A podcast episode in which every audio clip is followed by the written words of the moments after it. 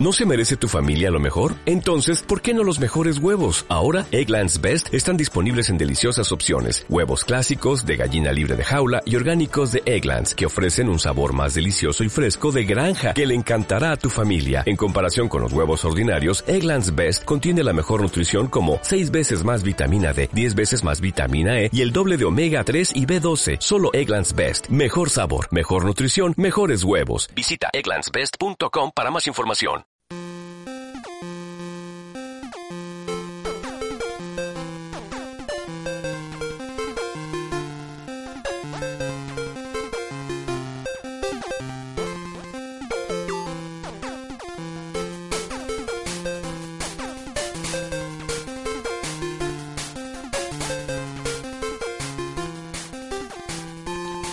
Bienvenidos a Más que un Gamer, episodio 2.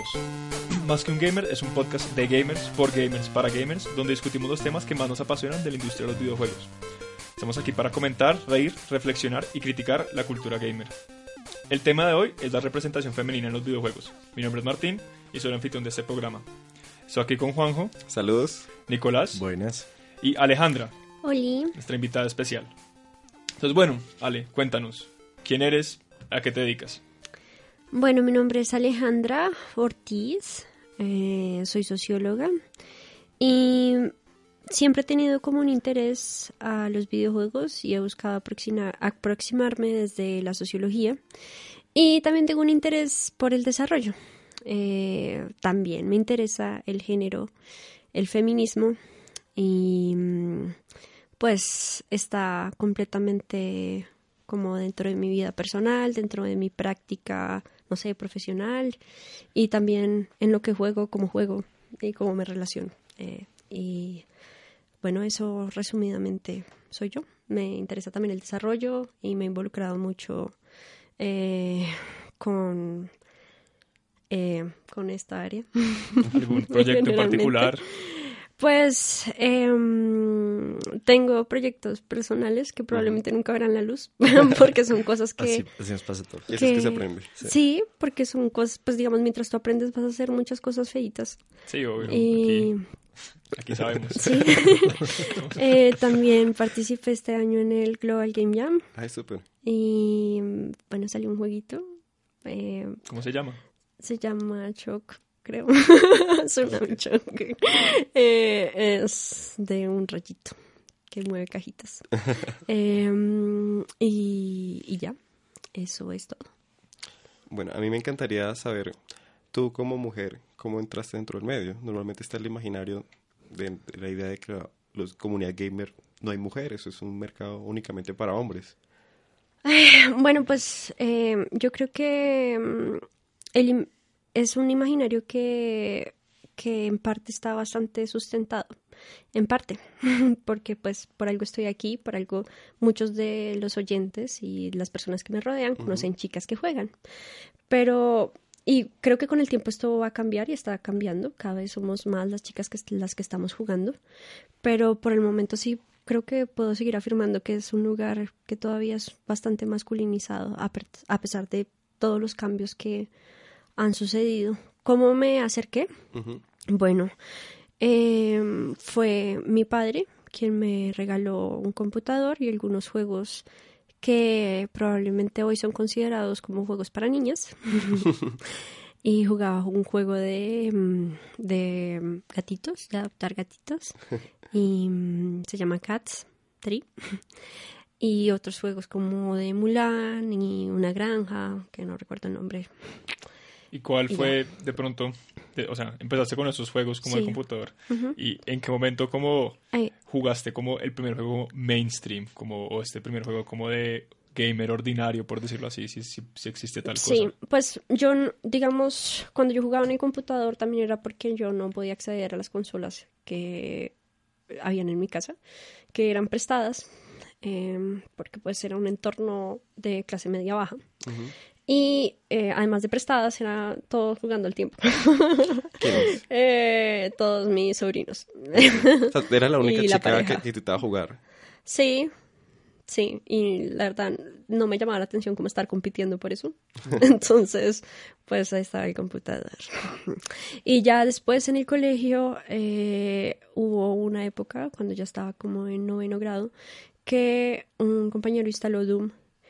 Y ahí fue como, pues creo que uno de los momentos en que empe- empecé a interesarme a jugar con mis sobrinos y también sola. Y me la pasaba jugando y me asustaba también un poco, a pesar de los pixeles. Todos nos asu- asustamos con Doom. Sí, Y aprendí, me aprendí un montón de claves para cambiar de niveles, para restaurar la salud. Trampas, trampas. trampas. Sí, y creo que eso fue como cuando empecé a involucrarme con el mainstream, entre comillas. Ya después fue World of Warcraft, el gancho ciego. El de varios acá, ¿no? El de varios acá. El de varios. Rey Lear toda la vida, ¿se acuerdan? Tenaz, tenaz. Yo quería preguntarte, mm, eh, ¿qué es un juego de niñas? ¿O en verdad eso existe? ¿Se puede hablar de, de, esa- de ese término? Pues yo creo que eh, al igual que en la vida cotidiana, todos tenemos la libertad o no deberíamos tener la barrera de tomar una cerveza porque creemos que es para chicas o elegir una profesión porque creemos que es para chicas o para chicos solamente, ¿sí?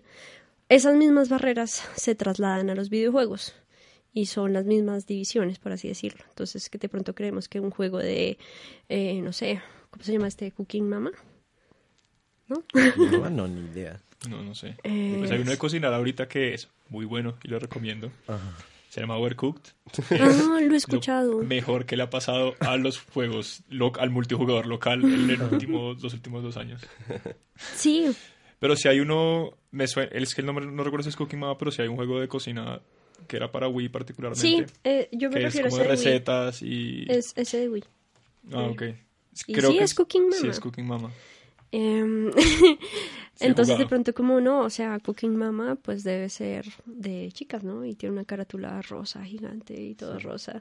O sí, o sea, esa, ese- esa división de las cosas que supuestamente hacemos por tener un pene o una vagina también se traslada a veces a los videojuegos. No significa que no podamos jugarlo, o sea, probablemente em, ustedes estén perdiendo una experiencia divertida al, al no jugar Cooking Mama. Los oyentes de pronto si tienen este prejuicio. y yo de pronto me esté perdiendo, aunque ya eso no sucede, antes de una experiencia di- divertida no jugar, eh, no sé, Dino Crisis con mis sobrinos, Mm. porque no me llamaba la atención. Eh, hoy 2017, ¿cómo es tu acercamiento al medio? Teniendo en cuenta ya todo tu bagaje académico y todas las experiencias que has tenido. Pues hay, han habido como, creo que han habido muchos cambios y en parte han habi- eh, ha sido por los debates que se han dado en torno a la Internet por las mismas personas que consumen videojuegos. Eh, Cuando sucedió lo de Sarkisian, cuando sucedió lo de Gamergate, em, este tema se puso sobre la mesa y hizo que también desarrolladores pudieran como diversificar su contenido, colocar más protagonistas mujeres. Y estoy segura que en un futuro van a haber más chicas que jueguen, más chicas que desarrollen, etcétera. Eh, pero siento que al menos en este año todavía convivimos como con la sombra del pasado. y todavía eh, las chicas tenemos que luchar un poco más por ponernos esa medalla de ser aceptadas como jugadoras. Es más probable que si uno dice que si uno juega videojuegos se le cuestione por ello. Eh, como, "Ah, tú sí realmente juegas y desde cuándo juegas y ¿Ese tú ¿qué, qué- qué juegas. vendría Y viene- ¿De quién? ¿O de qué? Viene de todo lado, o sea, viene de chicos que pues sienten de alguna manera como su identidad en juego.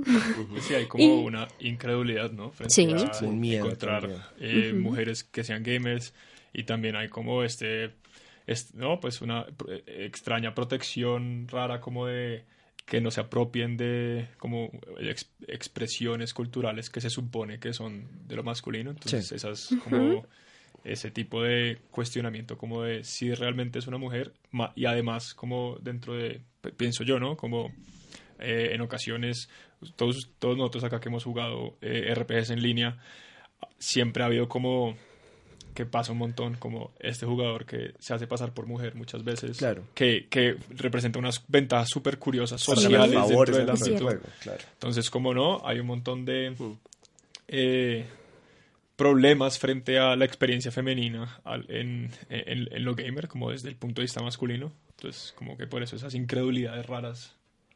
Em, algo que me parece muy curioso y es que a pesar de como estas reacciones en- o el sentimiento de que se está metiendo como el territorio de los gamers por parte de ciertos hombres, también dentro de la misma comunidad existe como ese fetiche de alguna forma por encontrar una mujer gamer, Ah, claro. por ese precisamente por como encontrar a alguien que pueda entender y comparta como los mismos gustos, porque pues mucha gente se siente que es lo que hacen, ¿verdad? Es un, un nicho muy exclusivo como del resto de la sociedad. Y, y siento que pues ese fetiche es, es bastante fuerte dentro de la propia comunidad. Sí, es, bueno, ahí hay como varias cosas a mencionar. Primero, pues un poco lo que decía Martín, como al ser una excepción, eh, podemos obtener muchas ventajas. Y bueno, no solo nosotras, yo también recuerdo que tenía un amigo en, cuando jugué World of Warcraft que se hacía pasar por chica. A mí no me creía que era chica, pero a él sí. y él utilizaba mi Facebook y todo para hacer muy bien su rol, su juego de rol realmente. Y recuerdo que hace unos años me volvió a hablar un tipo como, oye, Danaet, el personaje de él. Y yo como, oye, mira, la verdad es que él era un chico, pero al menos no era gordo, ni, ni no atractivo, era bastante guapo. Entonces, eso sucede porque hay una, como tú mencionas, como una excepción, ¿sí? Eh, también el caballero, ¿sí? Como encontró a su princesa, vamos a tratarla súper bien, Sí. vamos a darle todo el gold. tip, tip, tip, tip. Abuso, abuso. Entonces, eh, bueno, sucede un poco por eso. ¿Qué, qué, qué puede suceder un poco in real life? O con otras chicas. Eh, bueno, hay chicas que por una parte explotan eh, a través como de, perdón, la sexualidad y todo eso eh, para obtener, no sé, más seguidores en, no sé, pues, eh, Jessica Nigri, por ejemplo, O sea, como cosplay, ah, Cosplayers. O las streamers en Twitch, en YouTube, que como... Que finalmente es una cámara que está enfocada al escote. Y perdón, Sí, pero esa es la verdad. eso. Pero o sea, es, básicamente es, pero es también en parte que ellas lo piensan desde esa lógica. Hay hombres que miran y pagan por eso. Eh, Pagan por eso y también pagan por insultarlas. Me acuerdo mucho de Kai Citron, no sé si vieron, una Sí, chica claro Tron. Sí. en Twitch, tenía unas tetas enormes y jugaba League of Legends y no sabía nada. Pero los chicos, y para poder escribir en el chat había que pagar. Y los chicos se enojaban mucho porque ya no sabía nada, entonces querían insultarla porque era una falsa gamer. Y pagaban y le daban dinero para poder insultarla. Entonces es algo que es muy, o sea, es rentable, ¿sí? Y por eso las chicas lo hacen, por eso la industria también lo reproduce. Recordemos eh, con el Metal Gear Solid 5, em, con... Si- eh, ¿Cómo se llama? Creo que era Eh, Silent. Quiet. Quiet. Siempre me confundo. Ya van dos veces. Sorry. Y con Quiet, eh, Quiet pues es- fue diseñada pensando en las cosplayers, o sea, palabras de Kojima, ¿sí? Sí, obvio. Y pues pensando en las cosplayers, pensando que vayan desnudas prácticamente. Eh, eso, eh, y no recuerdo cuál era la pregunta. ya, ok. Eh, eso por una parte. Entonces, eh, también las chicas, eh, hay chicas que creo que encuentran una ventaja en, en ser como reconocidas como una excepción y cuestionan a otras mujeres por lo que juegan, cómo lo juegan, ¿sí? Si son, es, o sea, nos damos mucho palo. Entre Claro. nosotras no me incluyo, yo no lo hago, pero entre mujeres se dan mucho, mucho palo como, eh, tú sí realmente eres una gamer, como sí, y se la pasa jugando que Candy Crush, o solo juega con Ari en League of Legends, o solo juega con Diva en Overwatch, o el jueguito de moda. Ah, yo juego con Diva. De hecho, ¿sabían, muy mal. ¿sabían que el símbolo de diva es para un movimiento feminista surcoreano? El Ah, conejito Sí, sí. se usa para eso. Me parece súper interesante, ¿no? Pues Es es, mi chévere, es favorito. un diálogo también. O sea, yo sé que en el medio de los videojuegos han habido representaciones como hipersexualizadas, pero Claro. las mujeres también pueden reapropiarse y transformar. ¿Sí? No es Y, pasivo. mm, digamos, bueno, ya hablando aquí del tema de representación, ¿algún caso particular que tú consideres que, eh, digamos, está como a la vanguardia o está tratando de cambiar como esos estereotipos en torno a la representación? Bueno, pues yo creo que toda la industria en este momento está cambiando prácticamente. O sea, mm, em, creo que todo el debate que sucedió anteriormente hizo que se representaran mejores personajes femeninos. Am, de pronto, pues no sé, creo que me cuesta señalar uno específicamente en la actualidad. Te señalo uno. Pero- Horizon Zero Dawn, yo creo que es... Yo Lo- creo que Horizon, ¿No lo- ¿tú lo has visto? ¿No lo has jugado? Ah, sí, no, no, no lo he jugado, pero salió hace poco. sí Salió lo conozco. En, en febrero, febrero, voy a decir 14, Sí. algo así. Sí, sí, sí lo conozco. Pero sí hay, sí, un, ¿no? Pues, Pues sí, personajes protagonistas femeninos, digamos también el, el Dishonored, el... Sí, ¿no? el creo? Dishonored, que no me acuerdo cómo se llama, la hija de, de esta. Ah, Eh, pero, o sea, el 2 no lo jugué. Em, también, digamos, ha- hace poco salió un juego independiente que se llama Lady Killer in a Bind, creo, que es de Christine Love, una desarrolladora independiente. Y este es un juego interesante porque es un juego de sexualidad y casi no lo aceptan en Steam. Y mm, yo, eh, yo no sé, o sea, a mí el tema de la sexualidad me parece muy interesante. Creo que en los videojuegos a veces con el feminismo eh, creo que tanto yo como probablemente los oyentes hay una hay un miedo a la censura, ¿sí? Como de que censuren las cosas que me gustan porque se consideran misóginas o bla, bla, bla, bla, bla. O que no puedan haber personajes sexualizados. La sexualidad es una parte importante de la vida de cada persona y hay chicas como las que mencioné en los Twitch o en nuestra cotidianidad que la utilizan todo el tiempo. O chicos también. Ustedes me imagino que se arreglan y se ponen lindos para Sí, una claro. cita o una entrevista, ¿sí? Entonces, eh, el problema no está en censurar, ¿sí?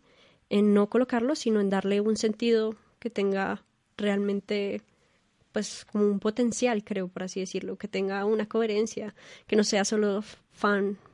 No sé. Fanfic. Fanfiction. Ah, sí, Eh, como fanservice, fanservice. fanservice. Fanservice. Fanservice, que no solo sea fan, fanservice. Que yo creo que fue el error ahí con Quiet eh, en el Sí. Metal Gear. Sí, o sea, especialmente porque le sacaron como, hay, pues, eh, como una explicación dentro Sí. del juego que era floja, Es- ¿no? Como es que tiene que respirar por No, la y- piel. Por la y piel. En general, Kojima siempre ha sido muy criticado porque todos sus personajes femeninos, o sea, digamos como los personajes con los que Snake se acerca más, son súper sexualizados, son con unas y intenciones hay de unos sexualidad muy, fuertes. interesantes. O sea, Sí. sí, digamos, eh, pues no sé, o sea, la muerte de, de, mm, Sniper Wolf es bastante, y es un muy, muy buen personaje, pero, o sea, yo creo que se trata como de hasta dónde llega el fanservice. Exactamente, y hasta donde llega. como- Digamos, o sea, tiene más lógica que digamos, ok, sí, usa un escote porque la verdad quiere que le miren las tetas. A decir como, no, pues es que respira por sus senos. No, digamos, a Sí. mí la, la, la, la que yo, yo, digamos, como que defendería, como que o funciona, de cierta modo, es en, en, el, en, el Snake, en el, el Snake Eater, en el 3.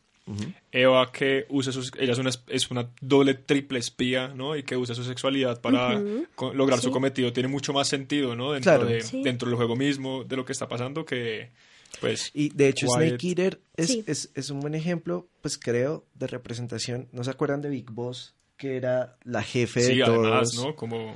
que era como la profesora de Snake y era un personaje que no estaba sexualizado, sino era como, ¿saben? Pero era ya como el otro extremo de masculinizar un poco un personaje femenino. femenino, diciendo que claro, como es el general, como es el jefe, entonces es un personaje un poco más acuerpado. Eso, eso también puede suceder. Yo creo que a veces como... eh, yo creo que hay un tropo que está cambiando, que es el personaje masculino fuerte, sí, sin sentimientos, o que le pasó una calamidad y, mejor dicho, fue puta, eso fue lo que motivó su viaje.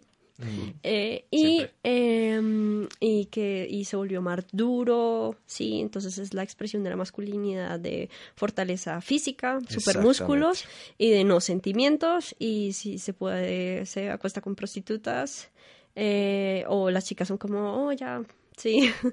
Es una expresión muy fuerte de la masculinidad y puede suceder muchas veces que para incluir o sea o vamos a incluir un personaje femenino pues simplemente sea un- una representación bastante similar, como, ok, ella ya es fuerte y no tiene sentimientos y vuelve al mismo como tropo, por así decirlo. Exacto. Yo creo que es algo que ha cambiado, o sea, tanto para, para los personajes masculinos, hoy en día son muchísimo más diversos, como para los personajes femeninos, pero eso puede suceder. Eh, bueno, yo tengo una pregunta. A nivel de desarrollo, pues digamos que todo esto de Gamersgate también es, es, es un drama. Pues para los que no sepan, Gamersgate fue eh, un conflicto que hubo en Internet en el 2014, donde una desarrolladora que se llamaba Zoe Quinn eh, estaba en una relación eh, con un chico y después de acostarse con un periodista que se llamaba Nathan... Nathan Grayson. Grace. Grayson. Grayson, eh, ella termina con, con su novio, eh, se acuesta con Nathan Grayson y Nathan Grayson hace como un top, un top 100 de juegos indie donde aparece su juego que era eh, Depression Quest. Y a raíz de eso, eh, el exnovio hace un blog de 9000 palabras, de alguna manera criticándola a ella por, por sus relaciones un poco fuera de, de la relación, y de ahí se agarran los gamers masculinos del Internet para decir que ella usa su sexualidad un poco para ganar favores en el periodismo. Y hablando un poco de eso y hablando un poco de que ella es desarrolladora y que hay una crítica a las mujeres que son desarrolladoras porque pues primero no han tenido tanta visibilidad en el medio y segundo sus videojuegos a veces pues digamos que a los, al jugador gamer promedio no les llega tan fácil. Entonces, ¿cómo ahorita es el nivel de desarrollo pues femenino? ¿Cómo, cómo, cómo está el papel de las mujeres en el Bueno, desarrollo? Em, pues al menos desde mi experiencia aquí sigue siendo algo bastante desigual. Eh, las chicas no suelen estar involucradas a la programación. em, son más encargadas eh, por la parte artística o de diseño. Desgraciadamente eso tiene que ver un poco con lo que mencionamos antes de las divisiones que hay frente a lo que es femenino y lo que es masculino. Em, y pues esto tanto en los juegos como en las clases de programación específicamente. Generalmente es una mayoría masculina. Em, mm, pero sí siento de nuevo, como digo, que es algo que está cambiando. Em, ¿Qué más puedo decir? Hay, yo recuerdo, pero no recuerdo el nombre. eh, hay dos youtubers, es un canal de YouTube que se llama Bukuki, que ah, es de una chica y un chico. Y ella tiene tres capítulos frente al feminismo. Y recuerdo mucho que hizo una referencia frente a Assassin's Creed, que es hay, un- hay una chica que no recuerdo el nombre, que es como la cara visible de Assassin's Creed, como ella que participó en el desarrollo, pero es la cara visible y es generalmente la que se asocia con la prensa porque es una chica muy atractiva. Sí, y hay otras chicas, otras personas que también están participando y que no lo son, y porque, bueno, tampoco tienen ese gusto como para hablar con la prensa, pero también es porque no son eh, atractivas, Sí. lo que se considera en un estándar de belleza, por así decirlo. Entonces, eh, yo creo que frente al desarrollo todavía hay como ciertas ideas, ciertos mitos y, y como digamos que solo hay una persona encargada generalmente o, o, o bueno, no sé, como de pronto con esa figura de esa personalidad de que hay una persona, eh, también se puede asociar como la figura femenina que es guapa, ¿sí? O sea, todavía eh, están como esa idea de que la chica jugadora es una persona atractiva, como lo que tú mencionabas, eh, Juan José, hace un rato. Creo que eso puede afectar, pero yo lo que creo es que está cambiando. De, de- de verdad tengo una esperanza optimística al respecto. Sí, igual hay mucha ¿no? Eh, descomprensión en cómo funciona el proceso de desarrollo y eso también ha causado un montón de problemas, como Sí. ahorita eh, que salió Mass Effect Andrómeda, que hayan culpado a una, Una mujer chica, particular por, por las animaciones que ella sí poco o nada tuvo que ver con el problema, re- pues como que el problema que está pasando, pero entonces se le encontró ella para estigmatizarla como si ella hubiera sido la responsable de toda la animación, como si eso fuera Es posible, muy ¿no? cierto. Ser responsable de todo. O sea, eso, eso también eh, va en parte con eso de señalar que una persona anda encargada de todo, que Sí. suele suceder mucho. Y, o sea, cuando hay un error eh, así de grave, pues no es solo un problema de una persona, generalmente es todo un equipo, porque un, un juego de ese calibre pasa por muchísimas manos. Sí, son equipos de cientos de personas. Exactamente. Y pues si ellos no hacen el filtro de ver ese error y lanzan el juego así, eventualmente no es una responsabilidad que se le asigne solamente a alguien, pero pues siempre están las personas que que, o sea, sí siento que esto existe. Hay hombres que están buscando culpar mujeres o señalar mujeres de, de no sé, de destruir su industria. Sí, como igual siento que es, muchas veces son como el chivo expiatorio, expiatorio favorito, como de Sí. una sección como particular de, de lo que es como Twitter. Twitter tiene, Twitter es como bien violento cuando ocurren cosas, ¿no? Ahí. Entonces, como si siento que una parte de la comunidad gamer pequeña eh, que es muy activa en Twitter, como si busca como, como es, es peculiar que anden buscando mujeres para como expiar como ciertas culpas de ciertas cosas es una cosa es tenaz me parece a mí es como especialmente con lo que pasó ahorita es, es ridículo como Es ridículo. de dónde Sí. de dónde sacaron el pues sí ella estará en la lista de la gente que ayuda en el desarrollo del juego y, es- y ella, creo- y ella creo que está listada con algo de animación o algo pues de Es- Es que estaba ella y en LinkedIn, en LinkedIn creo aparecía como lead facial animator y pues aparecía que no tenía como la experiencia suficiente y eh, bueno que tenga o no la experiencia suficiente pues eso no la hace responsable de todo sí y estoy de acuerdo en lo que tú dices Martín o sea pero eh, considero que tampoco es una expresión generalizada de todos los videojugadores Ah, no, no. Es como una parte pequeña Ajá. de. Como, y en últimas, eh, pues la cultura gamer, pues no sé, serán cientos de miles de personas y, hay, y estoy seguro que son muy pocos los que son real- activos en redes. Como mucha Sí. gente que Sí. creo que ni se que no, no se sabe, o sea, no, no ha buscado identificarse tampoco con, con pues con pues con eso de ser gamer o no, como eso es No un poquito más, es más- sí. fluido. No, y eso, eso también va de la mano a que los jugadores sienten mucho miedo de la presencia femenina porque piensan que de alguna manera los videojuegos van a cambiar en torno a, sobre todo este grupo selecto, ¿no? Sí. Sí, es también sobre todo el miedo con el feminismo. Y pues no sé si alguien se habrá asustado cuando dije esa palabra, la palabra F. Sí, se la satanizado. que se le ha hecho mucho terrorismo en redes a- al feminismo. Des- surgió, pues, des- después de que hubo grammar nazis, hubo feminazis, ¿no? Como Sí. que surgió todo esto. En es internet como- cada vez crea como figuras. Sí, entonces se ha, se ha- se ha estigmatizado muchísimo el feminismo, especialmente por ciertos feminismos súper militantes que pues como que han generado como ciertas violencias que como que se, se, se apunta a todo el feminismo como de estas expresiones como ya un poco más radicales que, que no comprenden, ¿no? Como que todo, hay, hay- no hay feminismo, hay muchos feminismos. Entonces como que se han pegado eh, mucha gente en internet de como Sí, de algunas de las expresiones como más, eh, como si- más extremas de, de pronto el feminismo para hacer críticas sobre el feminismo en general. Y de ahí Sí. han surgido un montón de malos estereotipos que han, pues sí, estigmatizado un montón, como que, digamos, como eh, cuando este, el de, el video que nos mandaron de, ¿cómo se llama él? AJ, el, el que él habla sobre soy un feminista en el punto de los videojuegos. Eh, ah, se, me, se me va el nombre, pero siga. él, él sacó ese video como después de, después de que pasó una- unas críticas de lo- Anita Sarkeesian en sus videos. Ajá. Él sacó un video como diciendo como, oigan, yo soy feminista, yo apoyo lo que ella está haciendo porque esto es una, pues, como crítica, esto es crítica cultural importante que toca, que, al- que alguien la tiene que hacer.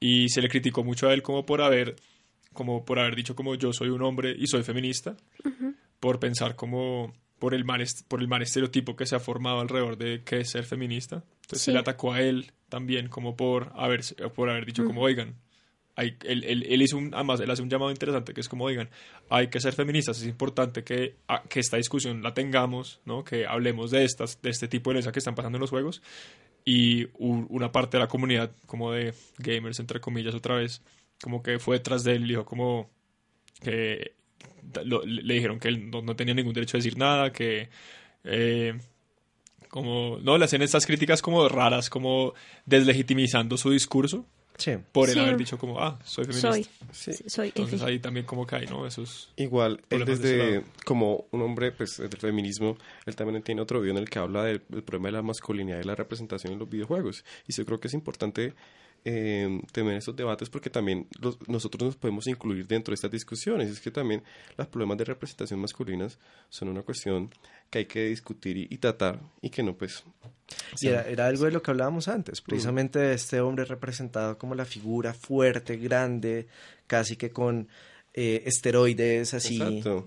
El Así hecho que- que tengan que sacrificarse siempre los de Gears of War, que son Sí, jugadores de exacto. fútbol americano, pero con pistolas. Y Es una vaina amorfa que ni siquiera tiene como sentido anatómico, un poco. O sea, Exacto. yo creo que esos juegos no van a desaparecer y me parece que está bien, porque hay gente que los disfruta, ¿sí? Eh, lo que está chévere es que todos, digamos, empecemos como a cuestionar y a di- diversificar esas representaciones, porque simplemente anclarnos a que es que los juegos tienen que ser esto, pues realmente no le hace ningún favor al medio. Exacto. Y si realmente amamos los videojuegos, pues creo que lo que más queremos es verlos crecer y diversificarse. Mm. Entonces, em, pues toda, toda, toda la diversidad desde todos los lados que sean posibles. Hombres, mujeres, eh, eh, ellas, trans, Exacto. lo que sea. Eh, yo creo que también eh, es una oportunidad eh, con la inclusión de tanto de la feminidad como de, de alguna forma el movimiento queer de tener una saben como desarrollar juegos nuevos que nosotros no hemos podido ver sesgados a partir como de ese desarrollo masculino, ¿no? Como que hay ideas que están por ahí sonando pero que la industria no ha permitido que fluyan adentro pues, pues de este desarrollo. Yo creo Sí, que hay, hay- muchas ideas sueltas que son muy buenas, que podrían ser. Sí, hay como eh, pensando como los videojuegos son como este medio interactivo que como que muchas veces apela a una intimidad muy distinta de otros medios porque uno se tiene que poner en los zapatos, ¿no? Pues ya de una forma un poquito más literal de un personaje como y un poco como bloquear esas experiencias de por qué no por, porque yo no puedo jugar como un personaje queer en un juego o por- porque yo no puedo tener esa, no porque porque negarnos este acceso a otras experiencias, ¿no? Eh, que también eh, hay, hay una gente muy crítica de esto porque sienten que de una forma pues que me parece una cosa súper tonta, estúpida, que por en, el- en un momento jugar como, ¿no? Hacer el juego de rol de un personaje queer, trans o una mujer, como va, va a haber una afectación de su, de su propia Sí. identidad sexual o lo que sea, y es un, que es que, que es, ¿no? Pues eso ya es pura ingenuidad o ignorancia, ¿no? De, Sí. de otras experiencias, pero ese miedo está ahí como es parte de la industria, especialmente una- la, la gran industria que está eh, pues de juegos AAA que le apunta a un mercado que ya ve que en el mercado de hombres mayores de tal de entre no sé como que 14 y 32 años que consumen más o menos no como estos juegos hiperviolentos hiperrealistas como que ahí tienen un mercado seguro. Entonces salirse de ese mercado no como abrir porque es, es tanto abrir ese mercado como que ese mercado se abra otras experiencias como si les ho- hoy en día se está haciendo pero igual le cuesta trabajo ¿no? a la gran industria decir como nos vamos, vamos a tomar un riesgo y hacer esta experiencia no que de pronto en Mass Effect es yo creo que el juego AAA donde más como que entre comillas se ha abierto como ciertas cosas por el tipo de relaciones eh, eh, sentimentales ¿no? y sexuales que uno puede tener con aliens, hombres, Mm, mujeres y robots. Persona también es un, un buen ejemplo. Persona- Persona Aunque es también. japonés, pero, pero tienen, tienen bastantes personajes que tienen, pues no sé, unas características bastante diversas. Hay personajes trans, personajes gays. Em, ahí yo quería mencionar el nombre de una diseñadora de videojuegos que es Anna Anthropy. Ella es bastante reconocida en la escena indie, por así decirlo, y hay un Sí. libro que es un manifiesto prácticamente, y creo que encontrarme con ese libro fue en parte algo que me hizo motivarme con el desarrollo, que se llama Rise of the Video Game Signesters, que básicamente plantea la posibilidad en que los videojuegos sean como fanzines. No sé si conocen los fanzines, son como pequeños folletitos que de cómics pequeños, de viñetas, que la gente produce independientemente y distribuye independientemente. Eh, entonces, eh, es como apropiarse de esa lógica del fanzine, de la producción, porque obviamente la principal barrera para los videojuegos, si lo comparamos con otros medios, es las características técnicas y de conocimiento que se necesitan para producir, pero son barreras que hoy en día eh, están cayendo, cada vez es mucho más fácil desarrollar juegos y plantear nuestra propia visión del mundo. Entonces les recomiendo mucho sus juegos y ese librito. Anantropy. Ella hizo un juego bien peculiar que estuvo en Newgrounds que se llama Dysphoria, pues como DJ4IA, que es como de- sobre su experiencia. Es un juego súper, súper autobiográfico. eh, que además en el momento en el que salió en Newgrounds, como que eso era una cosa bastante curiosa. Newgrounds, pues si alguna vez se han metido a newgrounds.com, los juegos de ellos son estos juegos de como estos minijuegos de web más que todo. Eh, y ella sacó este, este, juego que es bien peculiar, con una, con una estética como bien sencilla. Eh, como son cuatro episodios de, de, cómo, de cómo ella está buscando como eh, su transformación trans. Como de que le digan, de que ella diga como quiero tomar hormonas, pero que tenía la presión alta, entonces como todos los problemas que tuvo con cómo la gente la estaba tratando, como las expectativas que gente tenía de ella y ella tenía de sí mismas, con su pareja, todo esto, como que es una experiencia bien, bien, pues yo la recomiendo, como es cortico, es una cosa, es un jueguito de flash, eh, pero sí habla mucho como de, de esta lucha, ¿no? De ella, como y además como de cómo logró representarla ¿no? y representarla de una manera súper, súper interesante, como a mí me, a mí me pareció súper... Eh, ¿Cómo se dice eso? Como me acercó muchísimo, de, cierta forma, como que esa experiencia, como que sí logra su cometido. Eh, entonces, como ver cómo este tipo de cosas eh, son, son estos discursos interesantes que pueden salir a la luz, como que en, eh, en otros espacios que hay que darle, ¿no? A otros juegos que representen o como otras experiencias humanas, como que ya, ya, ya tenemos tenido suficiente de el soldado que va a la guerra y no sé, le mataron los papás y va y mata a todo el mundo y se vuelve un héroe, o ya, ¿cuántos no hemos? Drama corriente, sí. Eh, entonces, ¿no? Como que ya buscar como otras experiencias de, como especialmente en este medio que, ¿no? que es tan íntimo, que, en el que sí podemos como que ponernos a otras personas, como que buscar estos otros espacios son súper enriquecedores. Sí, mm. yo creo que, bueno, el libro que mencioné es del 2012 y pues hoy en día eh, plataformas como itch.io eh, han abierto la puerta a que de verdad los videojuegos sean una, pues se puedan eh, circular como fanzines los videojuegos independientes. Sí, totalmente. Es algo que discutimos la, la sesión pasada y, y, creo que ese aporte como esa diversificación se, también se puede dar dentro de que otras regiones en el mundo se vuelvan también centros de producción de videojuegos. Creo que al menos nosotros experimentamos con los juegos japoneses ciertas como particularidades y experiencias como culturales que de ellos mismos reflejan incluso sus propios intereses que a veces obviamente eh, eh, obviamente se inserta dentro de mercados globales y pues tratan de alguna forma de llegar a audiencias grandes, pero también hay elementos particulares de, de sus experiencias diarias que uno vive y disfruta eh, como un consumidor. Y creo que también es lo importante de que la industria también se diversifique a otras regiones, que nosotros como em, dentro de nuestras experiencias eh, en Latinoamérica, en el mundo hispanohablante, eh, también podemos contar, decirle al mundo, oye, aquí hemos vivido estas experiencias, ahí tenemos algo que contar, algo valioso que decir. Sí, yo creo que se pueden hacer videojuegos realmente de todos los temas posibles. no, no debería existir como una censura porque es una guerra o porque fue un acto terrorista. O sea, es una expresión artística y se puede hacer de cualquier cosa. La, la, el, el punto es que mm, eh, pues tenga algo que decir mm. al respecto, no solo existir por ser polémico. También puede existir solo por eso, pero... Sí, también. Pero... igual la polémica le da, como es importante que igual hayan cosas polémicas para que se abra la discusión. Y siempre que se abra una discusión va, van a ver como partes de esta discusión que van a ser violentas, como que eso es un poco inevitable, especialmente como en el medio del Internet que hay de todo, ¿no? Es que yo lo recordé mucho, sobre todo por el caso de un juego eh, arcade muy viejo, eh, no recuerdo el nombre, pero es Em, de una india americana amarrada en un palo y tú eres un, eh, un eh, no sé, inglés y tienes que atravesar, por así decirlo, un campo donde te van cayendo flechas, tienes que esquivarlas y tienes que violarla. Eh, este fue un juego muy famoso. ¿Eso no es un juego de NES? Creo que es un juego de NES o Atari. Sí, es, es, como uno de los primeros juegos que tenía como sexo súper raro. Sí, sí, sí. Eh, la cosa es que, eh, pues, o sea, yo creo que el problema no es que haya violación en los juegos. El problema es, o al menos este juego no creo que tuviera la intención ni siquiera de expresar. Custer's ah. Revenge se llama.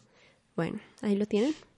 O sea, es un juego que además que representa de pronto, no sé, ideas colonialistas, bla, bla, bla, bla, eh, no creo que realmente tuviera la intención de hablar sobre la violación o expresar una idea no sé, interesante, algo aportar a la vivencia. Sí, no, sino, no, creo que no seguro era simplemente como esta reproducción como de, de, cierto imaginario, de, de los nativos americanos, es un vaquero, ¿no? Como de, como de, de esta relación que había entre los colonos, y, pues como en el, el viejo oeste, ¿no? Y los nativos americanos, como que hacer como este, esta cosa, como que es un juego igual, como que uno de los primeros juegos sexuales, como una exploración súper rara que en últimas terminó, pues, ¿no? Sí, reproduciendo unas violencias tenaces de, de todo tipo. Eh, y yo creo que, digamos, la representación también tiene que estar, pues, destinada también a representar bien el género, ¿no? No se trata solo de hacer juegos polémicos que hablen un poco de género y generar como controversia en el medio, sino ya empezar a ubicar personajes que estén bien representados. Sí me hago entender porque, claro, la polémica tiene que existir y eso lo decía Martín para establecer un diálogo y para poder abrir como la discusión, pero también se tiene que aprender de esa polémica y empezar a traer esas representaciones, pues de alguna manera buenas, ya videojuegos un poco más, eh, no sé, abiertos a, como a- a- al público, a audiencias un poco más grandes, ¿no? Sí, igual yo creo que se está dando como que la apertura para que, como yo creo que especialmente con ahorita con Horizon Zero Dawn, con Nier Automata, que tienen que Inclusive con Overwatch. con Overwatch, con este montón de representación de nuevas representaciones femeninas en el medio que creo que como se, han- ha dado cuenta la industria de que no hay, como esto sí igual vende, como si es rentable hacer juegos que tengan personajes, eh, personajes femeninos como personajes principales, como eso no, no, no le quita nada, no le quita nada al juego, que es lo que muchas veces estarían pensando, ¿no? Como que es un riesgo comercial. Sí, es que lo ha sido en algunos casos. Sí, lo ha sido. O sea, yo recuerdo el primer Assassin's Creed que salió una chica femenina, El una para femenina. No, creo. que salió para PS Vita. PSP. Eso. PS Vita y luego salió para PC. Creo que es el Liberations, era una chica negra. Eh, y pues no se vendió tan bien. Y pues sí, pues, pero está cambiando en serio. poco poco, no, poco a poco iba cambiando. Yo, No, y- yo creo que es particularmente empezando en este año con el, con el éxito comercial sí, indudable con el año pasado que tiene Overwatch, Horizon Zero Dawn, Nier Automata. Como ya yo creo que se van a explorar muchos, eh, mucho más como la introducción de más personajes principales. Sí, hay, hay- hay otra cosa que también me llama la atención cuando nombras Overwatch, que es también como esta idea de, eh, de la inclusión, em, digamos ahorita con Symmetra, que es, Ah, claro. tiene Autista, Asperger. Autismo, sí. Sí. Em, pues digamos, eh, creo que tratan de que los personajes representen como un amplio Espectro. espectro, es- ¿no? Sí. Sí. De- Igual, la, la comunidad gamer se ha ampliado. O sea, ahorita ya con el mundo de los video, eh, con los celulares y pues, la internet y las nuevas consolas, pues ya mucha más gente está jugando. No es un pequeño... Yo, la verdad, va a ser un chiste un poco políticamente incorrecto, pero favor. cuando vi, cuando, este vi, cuando vi las animaciones faciales del Mass Effect, esperaba un comunicado similar al de Symmetra. Ok. No sé. Es que de verdad es muy extraño. Sí, y eso, eso es como eh, ahí es eso es lo que pasa, la lección que, que deben aprender esas compañías, es lo que pasa cuando uno eh, se acelera en el desarrollo. A ellos no les dieron los tiempos bien, entonces simplificaron unos algoritmos. Esas animaciones no son las animaciones como de los quests principales, la mayoría, ni nada, sino son todas de animaciones secundarias que no las hace un animador, sino que se manejan por, Por algoritmo. por algoritmo que te hace todo. Entonces, esos descuidos, ellos, ellos habían dicho que iban a atrasar el juego, ¿no? Iban a tener a atrasar el juego un unos meses porque no les alcanza el tiempo, pero unas presiones de EA, es EA es una publicadora gigante y pues eso, eh, atrasar el juego les cuesta a ellos un montón de dinero. Entonces, pues dijeron como, no, pues saquémoslo. Y sí fue eh, mala previsión, o sea, que pues qué pesar, ¿no? Una franquicia tan importante Al menos hacen caras graciosas. Sí, fue to- pues ha sido todo un muy pues Éxito como en YouTube. Sí, un todo un éxito en YouTube y en. Twitter y en Eh, todo lado. hay, hay algo que olvidé mencionar frente a la forma de jugar. Y es que, bueno, eh, yo cuando un tiempo en que estuve jugando World of Warcraft y creé una hermandad de mujeres, un pequeño detalle que se me olvidó. y em, bueno, al final se diversificó, metimos chicos, pero éramos ma- mayoría chicas y bueno, una de las cosas que noté esto de nuevo ha cambiado, pero fue que pues no podíamos hacer como dungeons al inicio porque todas éramos healers. Eh, Solo hay una rogue, muy buena, excelente. Pero digamos era solo una ¿sí? es muy difícil que utilicen, es más común que utilicen personajes a distancia que cuerpo a cuerpo.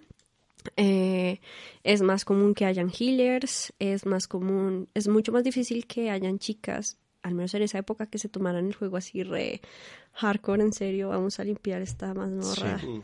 Es más difícil y eh, también habían chicas que jugaban con sus parejas o lo hacían más como un medio para acercarse a ellas a su novio y su novio les organizaba todos los botones incluso y no sabían pues qué espichar y eso. Em, eso ha cambiado, pero creo que todavía es común que digamos las chicas solamos asumir como roles más de colaboración y soporte, las, las que nos flexibilizamos más en eso, como que hay un grupo de amigos con el que La idea jugamos. de la mujer de cu- cuidadora, de Sí, tiene, tiene que ver un de poco con madre. esos, O sea, con esos valores. Sí, pues que igual eso ya es súper literario que se ha relegado como estos roles secundarios y de soporte a las mujeres en la literatura. en- Claro, algo más social, es- o sea, ficción, que hablar sí. como de decir como las mujeres en sí por naturaleza son así, sino más cuestiones culturales. Sí, de eh, que- Sí, que terminan afectando la... Sí, que se terminan finalmente, reproduciendo sí. ya en la vida real, como con estas expresiones. Porque igual, el último guild en el que yo estuve, que fue en Star Wars Galaxies, las tres, como, o sea, lo- los tres, eh, como las tres líderes que habían eran tres líderes mujeres, Sí.